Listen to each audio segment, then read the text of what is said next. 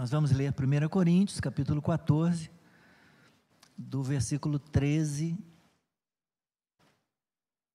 ao 19. Por isso, quem fala em línguas, ore para que as possa interpretar. Porque se eu orar em línguas, meu espírito de fato ora mas a minha mente fica infrutífera. Que farei então? Vou orar com o espírito, mas também vou orar com a mente. Vou cantar com o espírito, mas também vou cantar com a mente. Se você louvar apenas em espírito, é, como o não instruído poderá dizer amém depois da oração de agradecimento que você fez? Porque ele não entende o que você diz. A sua oração de agradecimento pode ser muito boa, mas o outro não é edificado. Dou graças a Deus porque não falo, ou porque falo em línguas mais do que todos vocês. Contudo, na igreja, prefiro falar cinco palavras com o meu entendimento para instruir os outros do que falar dez mil palavras em línguas. Obrigado, Senhor, pela leitura da tua palavra. Seja abençoada a leitura da Escritura, sobre a qual nós vamos agora basear, fundamentar, construir, Senhor, o pensamento, a reflexão, a mensagem dessa noite. Edifica a nossa vida, Senhor, fala ao nosso coração, nos abençoe. Em nome de Jesus. Amém. Amém. Poder sentar.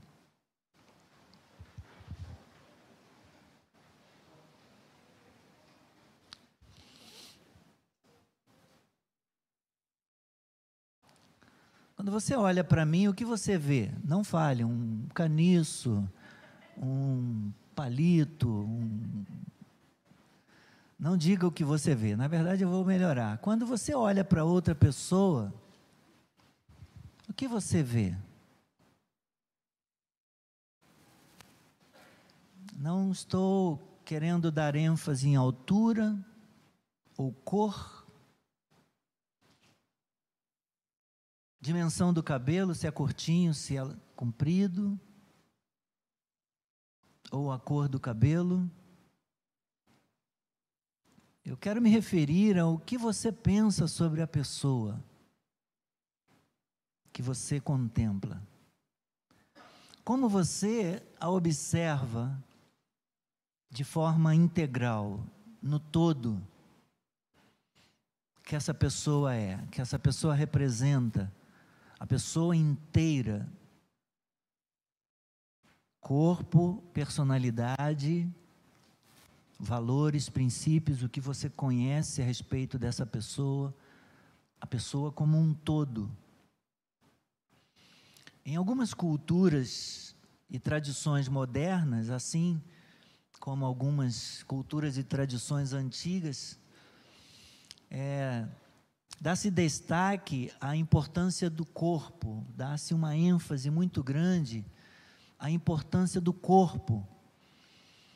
Modelos, é, homens ou mulheres, artistas, preocupados com a aparência, então a gente tem desde programas de modelos e ofertas para jovens se tornarem modelos ou se tornarem atrizes ou atores, dietas e programas de emagrecimento, sugestões de regimes, né, ou planos com exercícios físicos para você poder trabalhar o seu o seu corpo e e ganhar músculos, o mundo em que nós vivemos, o mundo ocidental em particular, vende para as pessoas a mensagem de que a coisa mais importante sobre você é a forma,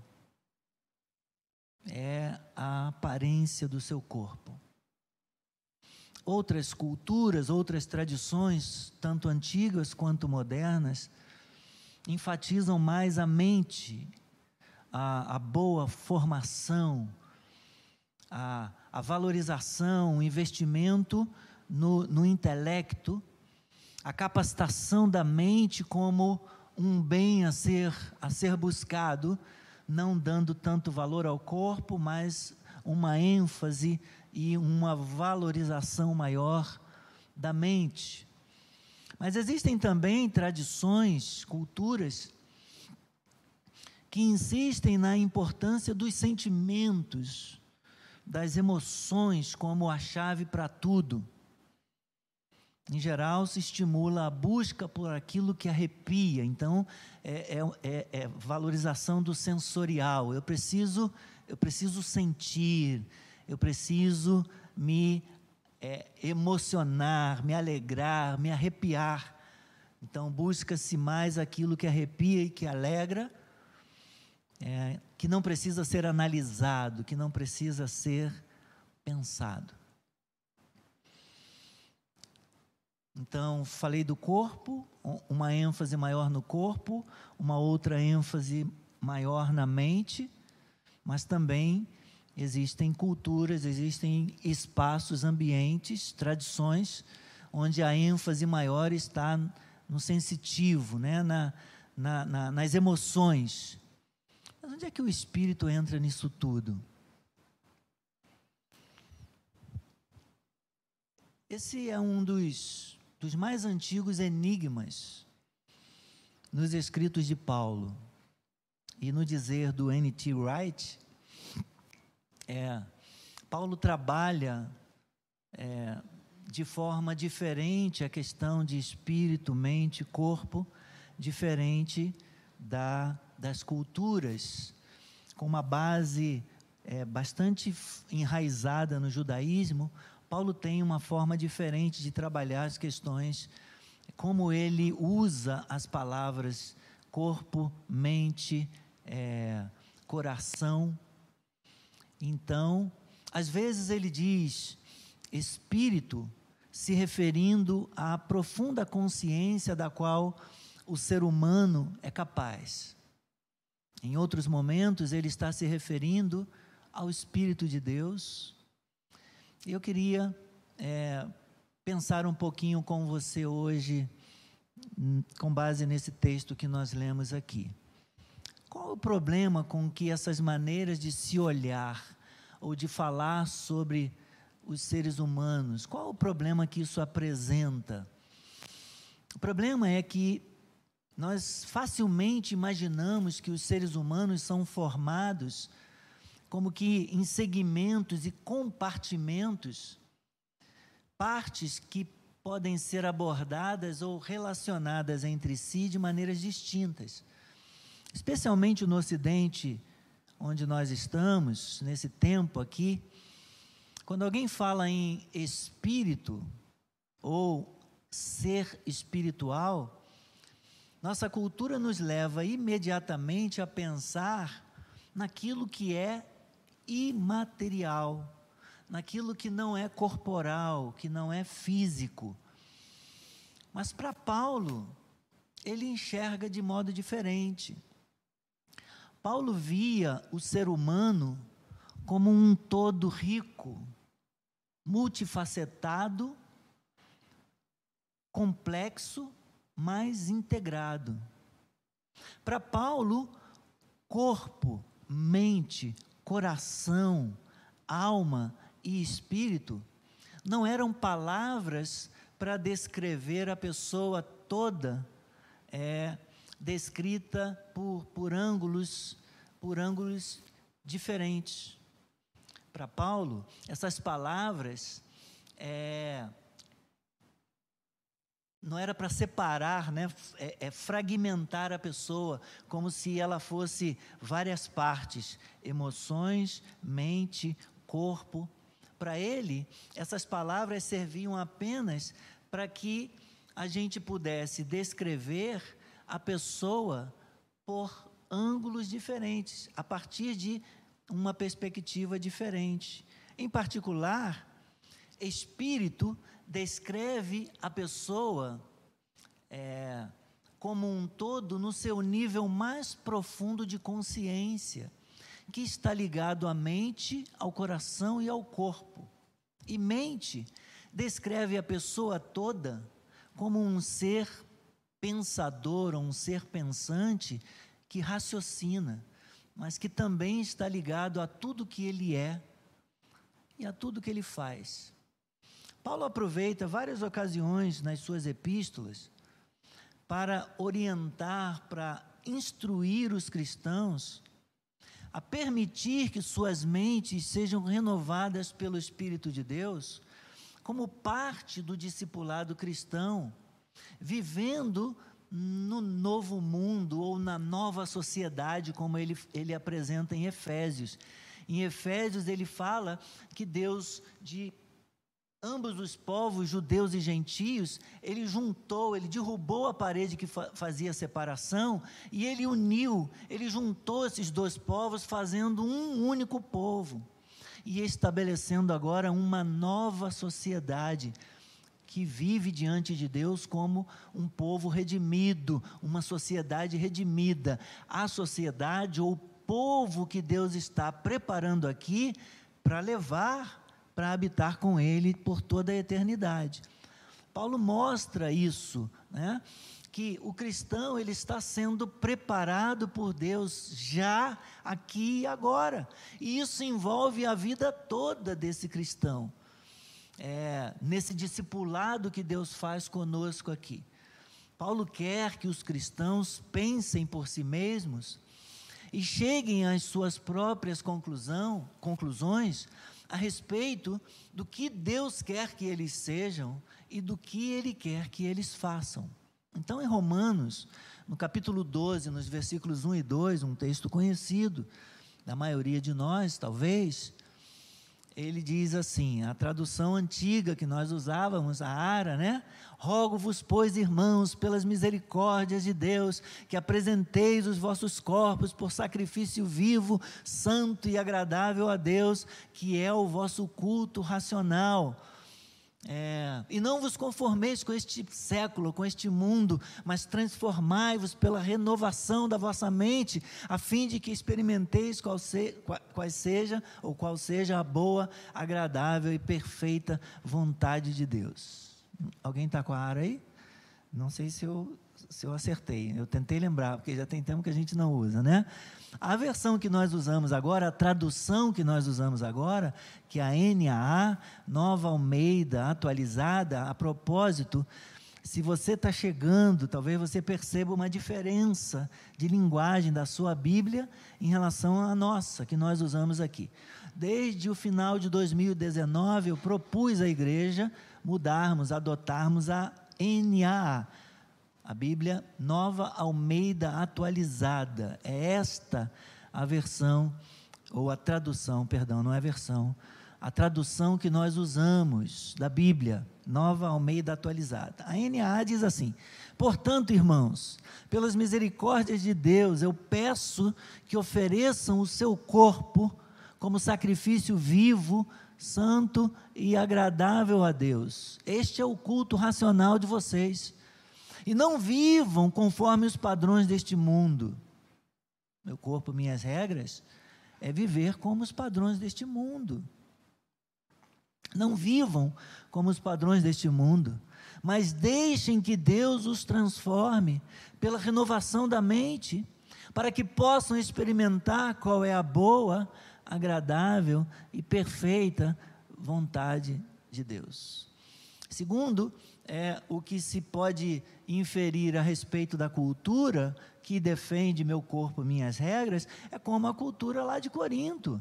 O corpo é o, o, o alimenta para o estômago, assim como o, o estômago é para o alimento. Quer dizer, o sexo é para o corpo, assim como o corpo é para o sexo. E é, vamos viver a liberdade. E vamos fazer do nosso corpo a nossa própria regra. E depois e depois, uma gravidez fora do casamento se aborta. No entender de Paulo, é, o corpo pertence ao Senhor. O corpo existe para o Senhor. O mesmo que ressuscitou Jesus Cristo é o mesmo que ressuscitará o corpo do cristão. Então é Deus quem estabelece regras muito claras, limites e princípios com os quais nós lidamos com o nosso corpo. Como nos guardamos, como nos, nos mantemos com a nossa mente casta, com a nossa mente sã, pura, santa. Como nós lidamos para ter um corpo também, um corpo santo, santificado diante de Deus. Quando Paulo diz aos Romanos, portanto, irmãos, pelas misericórdias de Deus, eu peço que ofereçam o seu corpo como sacrifício vivo, será que ele está dizendo apenas que a gente tem que vir com o nosso corpo, se apresentar aqui diante de Deus e dizer: Ó, oh, estou aqui com o meu corpo? É só isso? Claro que não. Quando ele está dizendo que a gente ofereça, apresente o nosso corpo diante de Deus como sacrifício vivo, ele está falando do nosso ser inteiro. Ele está falando de uma pessoa inteira, do, do todo rico diante de Deus, completo diante de Deus. Corpo, sim, mas mente, emoções, espiritualidade, tudo envolvido tudo envolvido, querer, vontade, né? razão, tudo envolvido no culto e na adoração a Deus. Ele está falando, portanto, do todo, a pessoa toda: corpo, mente, alma, emoções, o coração, espírito, é, o todo rico diante de Deus, não só o corpo.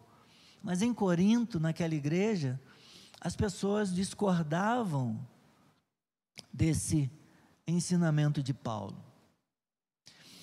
A principal questão sobre a qual os cristãos coríntios estão discordando do apóstolo Paulo e do ensinamento dele nessa primeira carta tem a ver com a questão de ser espiritual. Volte a página um pouquinho até o capítulo 12.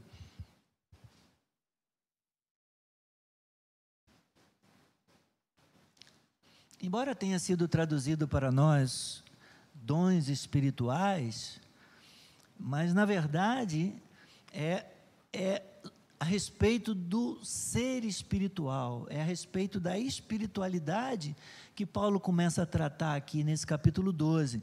Então, quando ele diz, quando ele diz irmãos, não quero que vocês sejam ignorantes, como diz a Ara, ou estejam desinformados, como diz a NAA, a respeito do ser espiritual, ou a respeito da espiritualidade.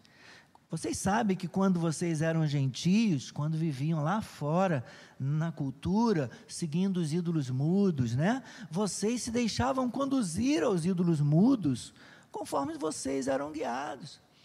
Eles tinham um entendimento de espiritualidade que eles valorizavam, que a pessoa, o importante era a pessoa entrar até num transe, e ele poderia ficar ali no transe dele, como que possuído lá por qualquer coisa, falando lá qualquer coisa, uma, uma língua que ninguém entendesse, e isso era o que tinha valor, porque para eles a língua, a, a, o dom de línguas era o mesmo que falar a língua dos anjos. Então, eles divergem nessa questão. Paulo está trazendo para eles é, uma compreensão diferente do que eles entendem a respeito de ser espiritual. O que significa ser uma pessoa espiritual? O que significa ser uma pessoa do Espírito ou cheia do Espírito Santo, cheia do Espírito de Deus? Isso aparece de forma mais evidente aqui entre os capítulos 12 até o 15, através dos quais nós ficamos sabendo é, que para os cristãos coríntios, ao que tudo indica, o falar em línguas é o mesmo que falar a língua dos anjos. E sendo assim, bom, se eu já cheguei no nível de espiritualidade tal que eu estou falando a língua dos anjos, já estou no céu. Estou falando língua de anjo, já cheguei no topo. Já cheguei no ápice. Se eu já alcancei o ápice da espiritualidade, falando a língua dos anjos, o estágio máximo da espiritualidade, então, para que dar valor à ressurreição do corpo? Por isso que eles dizem lá, meu corpo, minhas regras. O sexo é para o corpo como o corpo é para o sexo. Tudo me é lícito. Faço o que eu quiser da minha vida. Sou dono do meu nariz. Eu que defino o que eu faço do meu destino, o que eu faço com a minha vida. Né? Nós falamos disso. Se voltar um pouquinho aí a, até o capítulo 6, onde nós, onde nós ministramos na semana passada, exatamente isso que ele diz aí nos versículos 13. Os alimentos são para o estômago e o estômago existe para os alimentos. Isso é o que diz a cultura, isso é o que diz aí é, é, a, a filosofia de vida corintiana. Ele diz: Mas Deus destruirá tanto o estômago quanto os alimentos.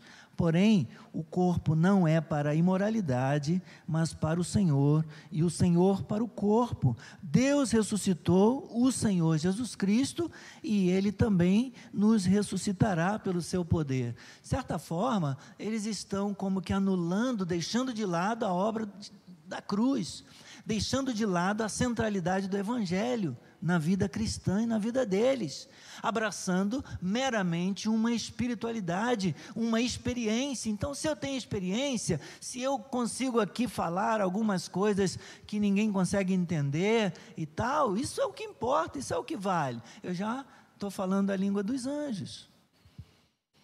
É por isso que Paulo vai lá no capítulo 13 dizer: ainda que eu fale a língua dos anjos e dos homens, o que é língua de anjo?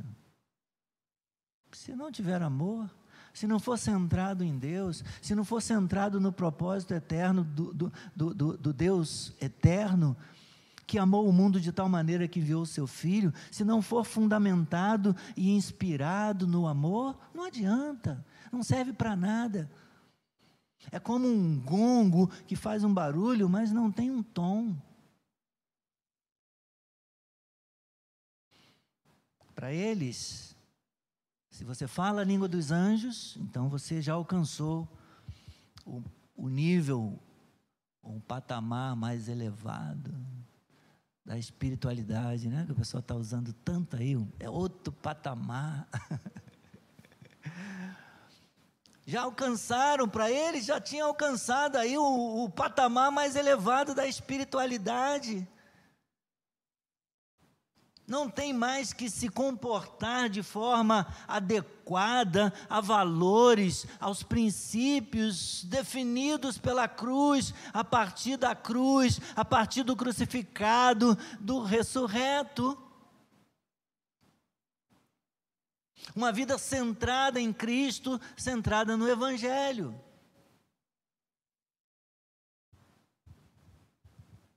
E muitas vezes, não é isso que a gente percebe?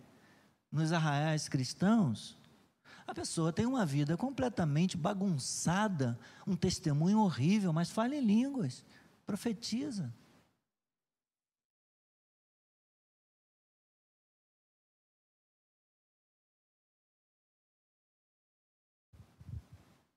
Passa uma semana inteira vivendo uma bagunça, vivendo de qualquer maneira.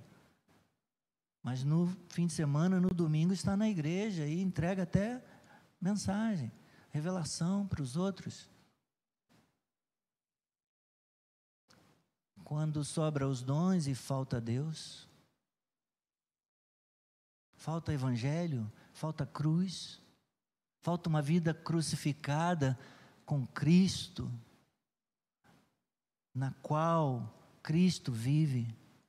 Não mais a pessoa vive, Cristo vive, mas quando a pessoa vive, ela vive crucificada. Ela pode dizer, como um apóstolo: Estou crucificado com Cristo, logo já não sou eu quem vive, mas Cristo vive em mim. E esse viver que agora tenho na carne, eu vivo pela fé no Filho de Deus que me amou e a si mesmo se entregou por mim. Eu sigo crucificado, eu sigo os passos dele. Eu vivo na dependência dEle. Para Paulo, mesmo que alguém fale a língua dos homens ou dos anjos, se não for fundamentado na conforme revelado na cruz, não adianta, não serve para nada, só barulho.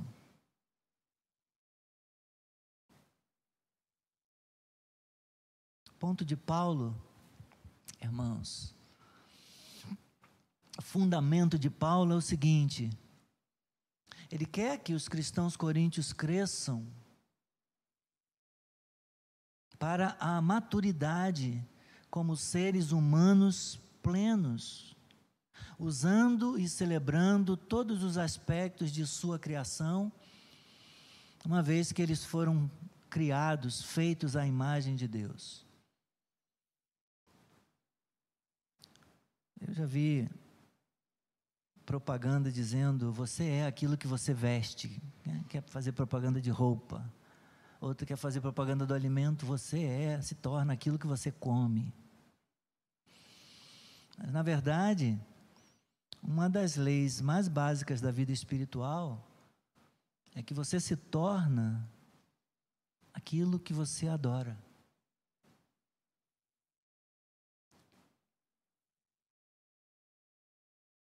Se você, se eu, se estamos adorando o Deus verdadeiro, o Criador de todas as coisas, se estamos adorando aquele cuja imagem nós refletimos, então nós deveríamos estar desenvolvendo-nos como sábios, como pessoas sábias, não como nécias, como pessoas inteiras, plenas, um todo rico, como alguém que adora a Deus com o seu ser inteiro, com a sua mente, com com o seu corpo, com o seu espírito, com a sua emoção, mas uma pessoa que pensa, que raciocina, que lê, que estuda, que medita. Alguém que coloca a sua vida diante do altar, que levanta as mãos que, em louvor a Deus. Alguém que estende a mão para ajudar o necessitado. Alguém que faz o bem, que serve o próximo alguém que coloca o seu coração naquilo que faz, que se alegra na presença de Deus, que chora, que se arrepia, que sente temor, não apenas alguém que valoriza o aspecto místico. E não podemos dizer que Paulo estava querendo controlar as pessoas, querendo que elas fossem mais racionais e menos e menos é, místicas, no sentido de, de darem menos valor ou menos vazão à questão espiritual. Não, ele diz: Eu falo em língua mais do que todos vocês. Mas não adianta falar em línguas se não tiver ali quem interprete para que os outros compreendam.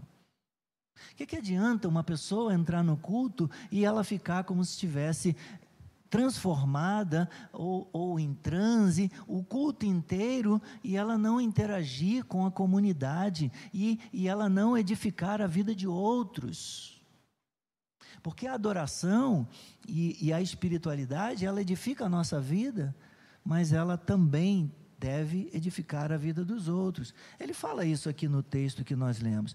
E ele tem essa preocupação ele usa espírito e mente aí intercambiavelmente, né? Porque se eu orar em línguas, o meu espírito de fato ora, mas a minha mente fica infrutífera.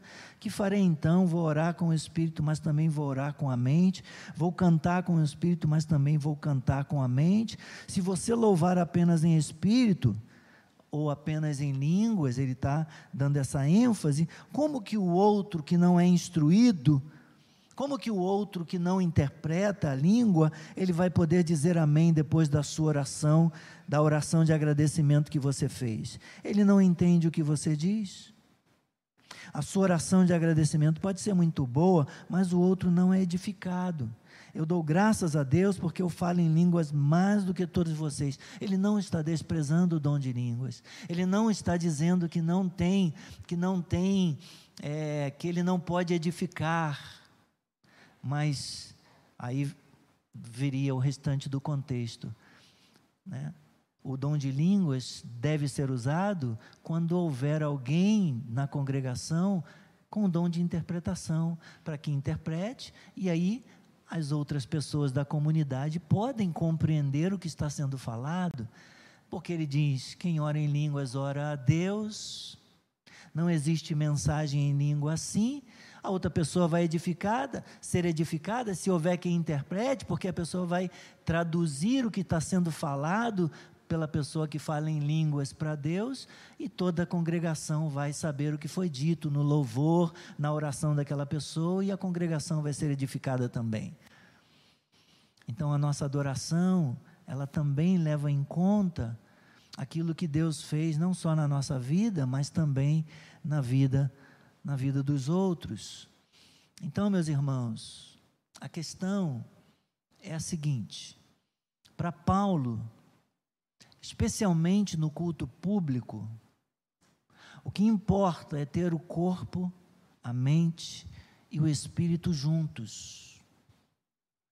O ser inteiro, todos os aspectos da vida diante de Deus, no culto, dedicados a Deus, para a glória de Deus.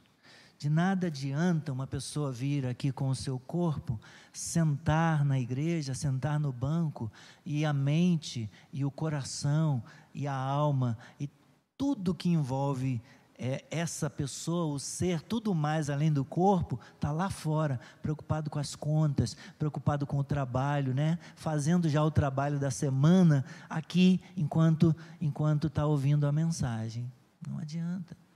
A pessoa tem que estar inteira, de corpo, emoções, mente, espiritualmente também. Ah, se eu não sei que tem quem, alguém que interprete e eu falo em línguas, eu falo comigo aqui baixinho, eu fico orando em línguas, edificando a minha própria vida, e não publicamente. Mas se houver quem interprete, então eu oro no microfone para que outra pessoa possa interpretar e toda a igreja seja edificada mas tem que ser tudo colocado diante de Deus. Todos os aspectos da vida colocados diante de Deus, para a glória de Deus. Concluindo, irmãos, quando eu e você vemos um cristão adorando, glorificando, adorando a Deus, o que eu e você deveríamos perceber é a pessoa inteira, é o ser humano integral unido em todos os aspectos da sua vida em adoração a Deus. Alguém que é moldado pelo Espírito Santo e que está se tornando cada dia mais parecido com Cristo.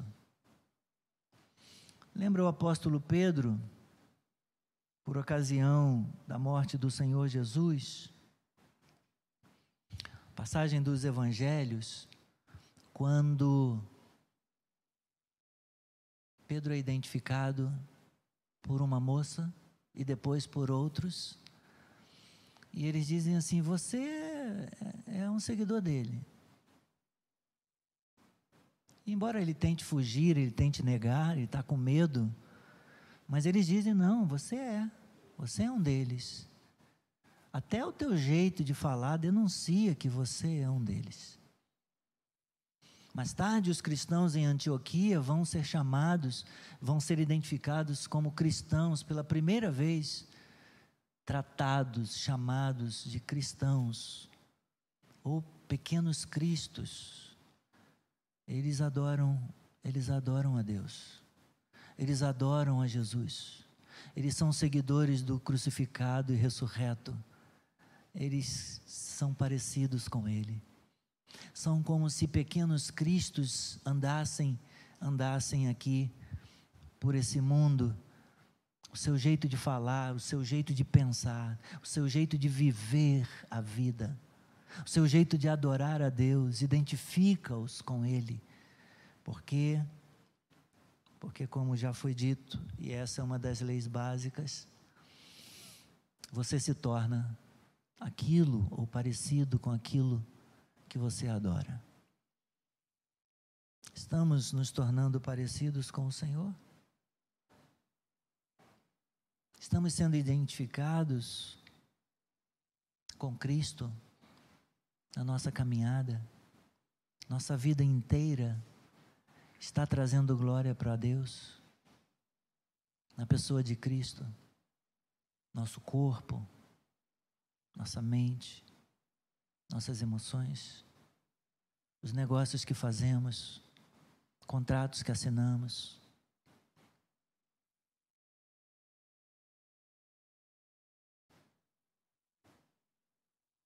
Vamos escovar a cabeça?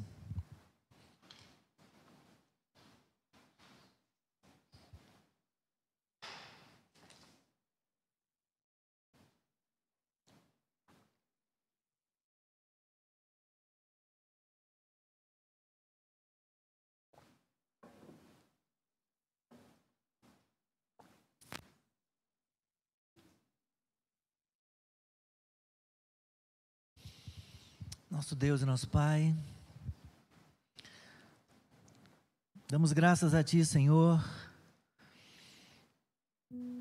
pela Tua palavra. Damos graças a Ti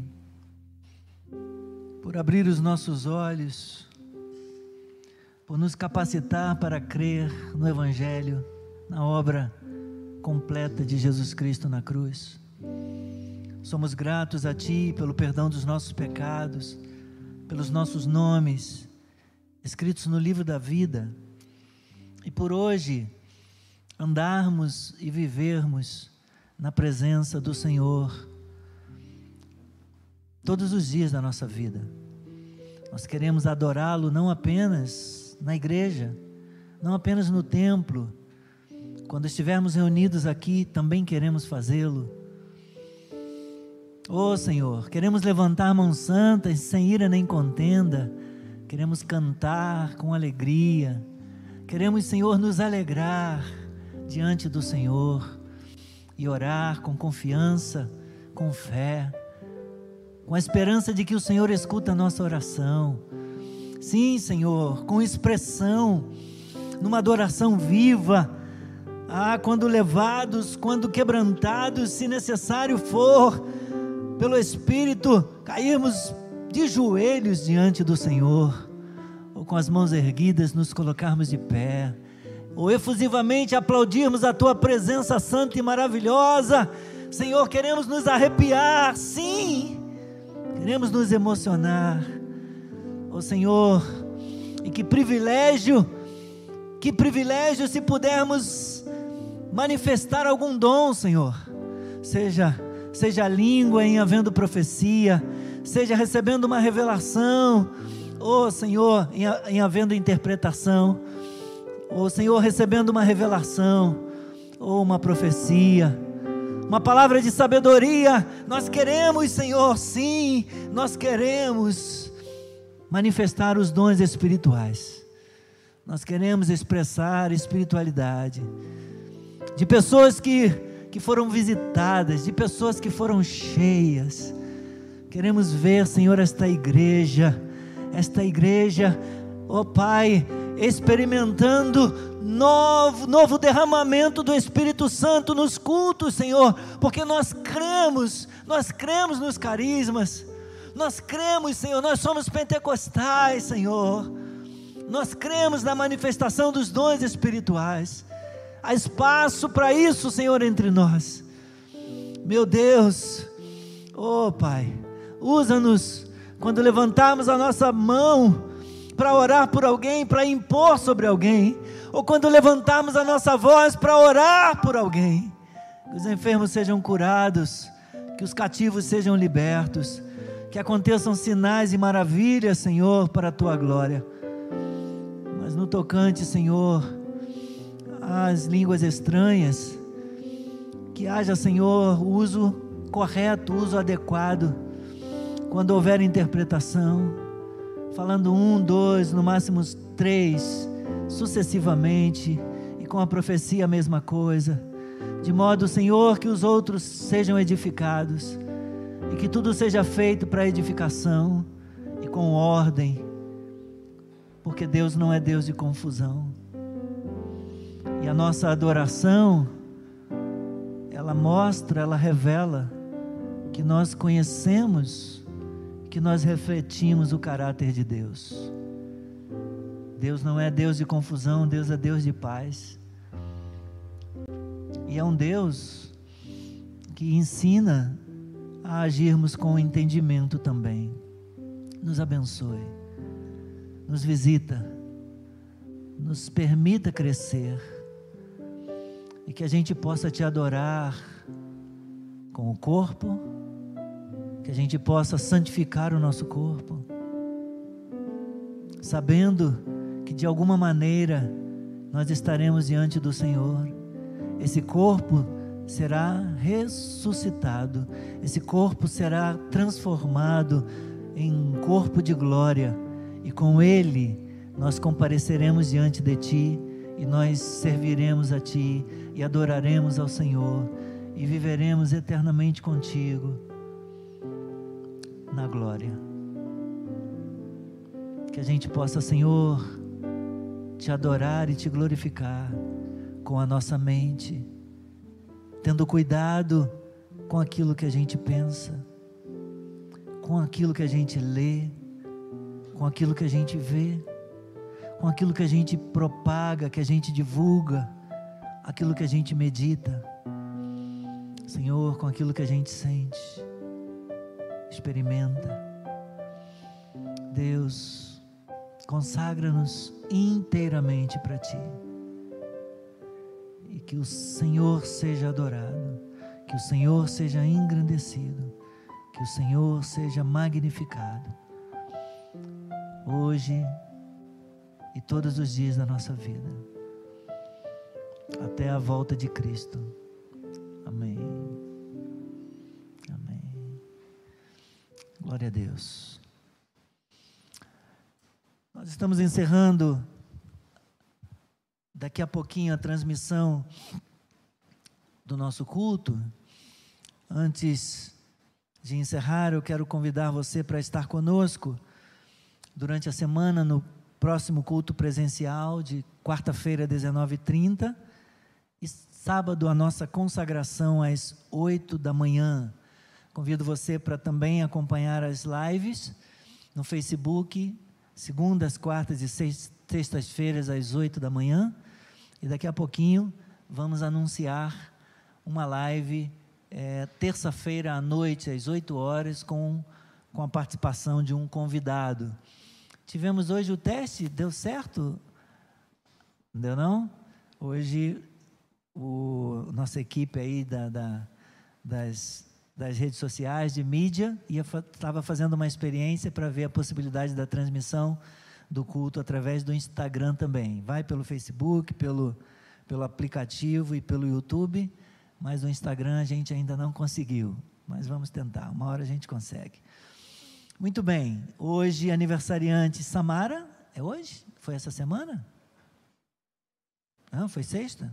Então tá pertinho. Samara fez aniversário e Lívia também, do Louvor. Lívia, filha do Haroldo, parabéns, Samara, parabéns para Lívia. Tem alguém aniversariando aqui presente no culto com a gente? Não? Então, que Deus abençoe. E é isso. Até quarta-feira, gente, com o nosso culto presencial e a transmissão. Deus abençoe.